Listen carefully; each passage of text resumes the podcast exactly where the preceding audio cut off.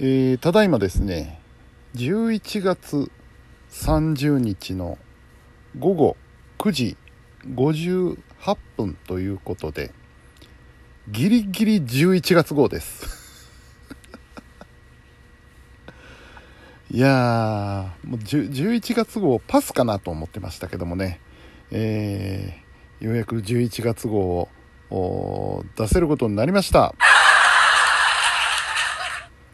そんなわけでですね、えーお便りもいただいておりますよ。ありがとうございますね。えーちょっとご紹介をしてみましょうかね。紅生姜さん。紅生姜さん。みつおちゃん。リベル王子のフードコート。飲食店情報、ありがとうございました。いえいえ。ど、どういたまして。えーじゃあ私からみつおちゃんだけに教えます。コッペパンサンドはお店、あ、コッペパンサンドのお店、はいはい、ありますね。コッペパンサンドのお店は私もよく利用します。ああ、行かれますか。卵サンドもうまいですが、おー私はだいたいゆで卵とアイスカフェラテを注文します。いいですね。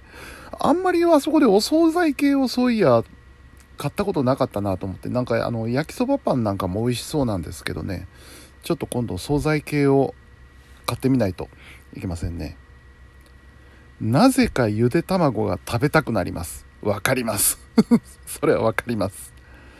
冷めてるけどいけますよ。ぜひ食べてみて、ちょんまげ。ありがとうございます。ちょんまげありがとうございます。うん、ゆで卵を無性に食べたくなる時ってありますよね。あのー非常によくわかります。でもあの、ゆで卵って、塩以外になんか食べるいい方法とかないですかね？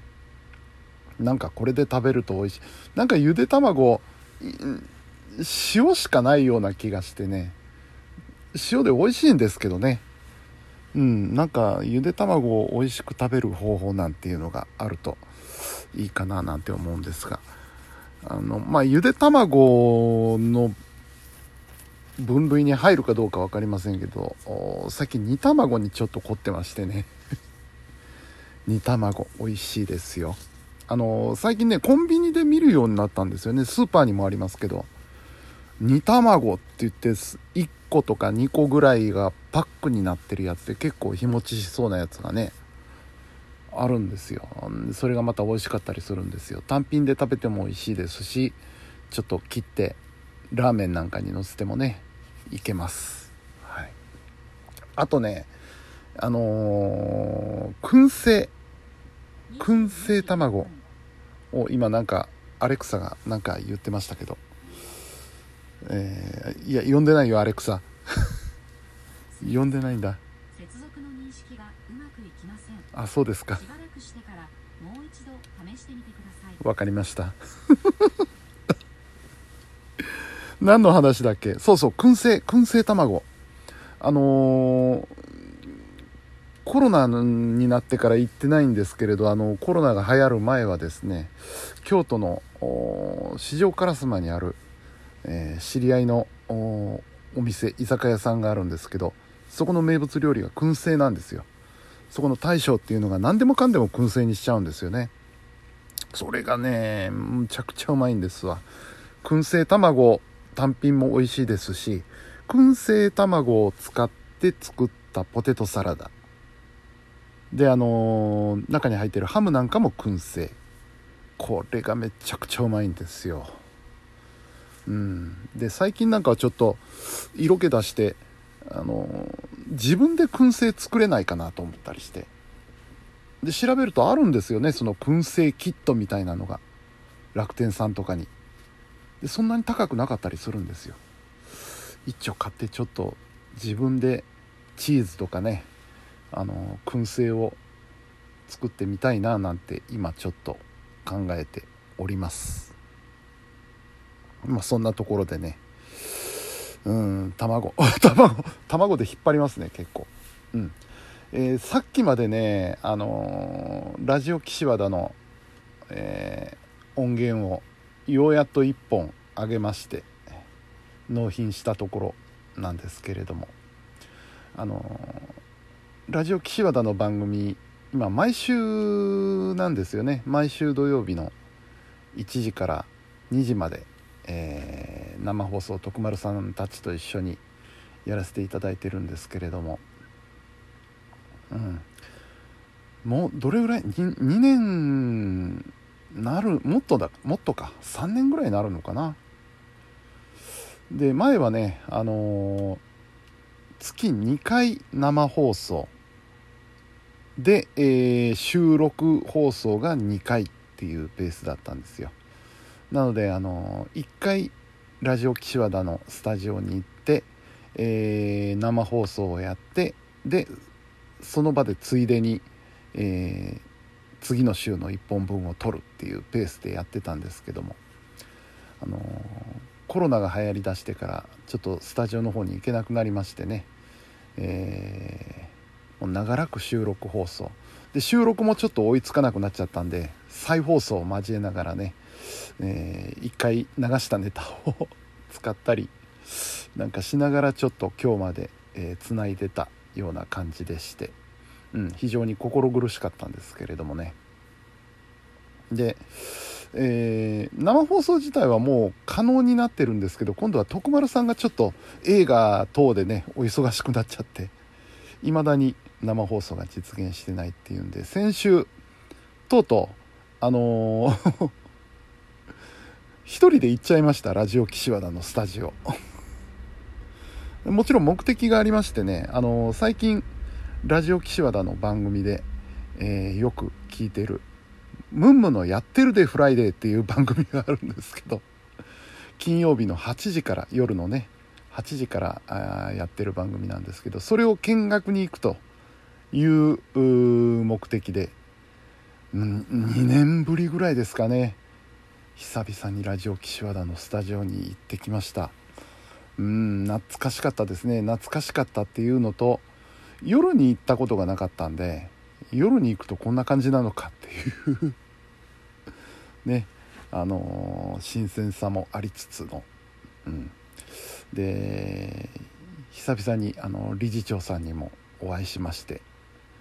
いやーなんか懐かしいようなでも前回来たのがついこの間のような不思議な感覚でしたですね。うん。あのーなんでしょうね。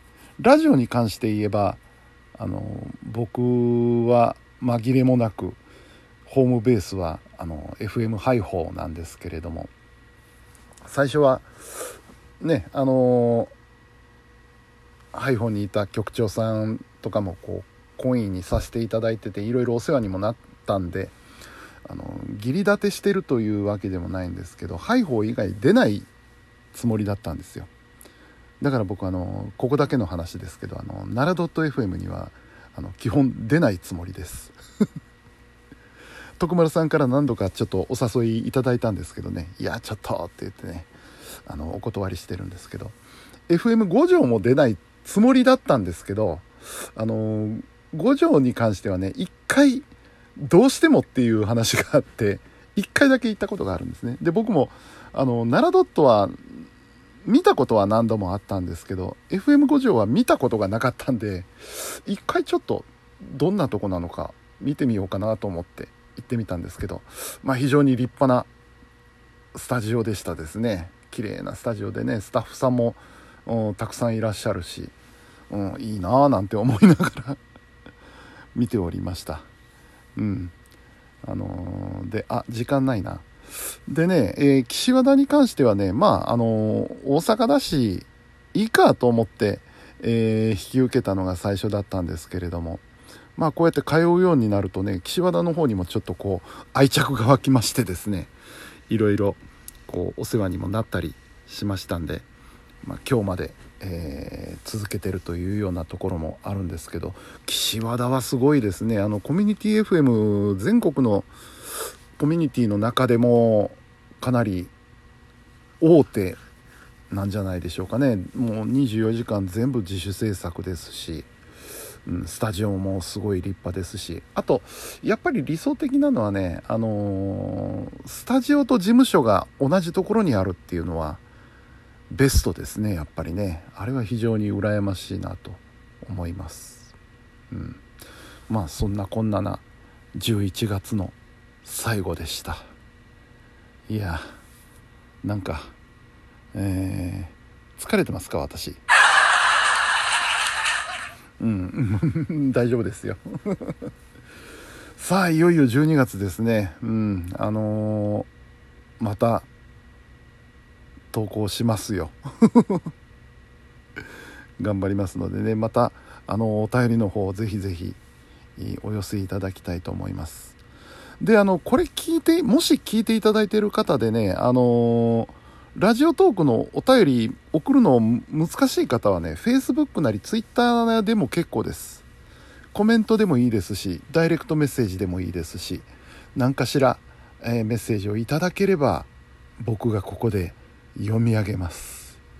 ぜひぜひよろしくお願いしたいと思います。それではお時間ですね。今日はこの辺で、えー、失礼いたします。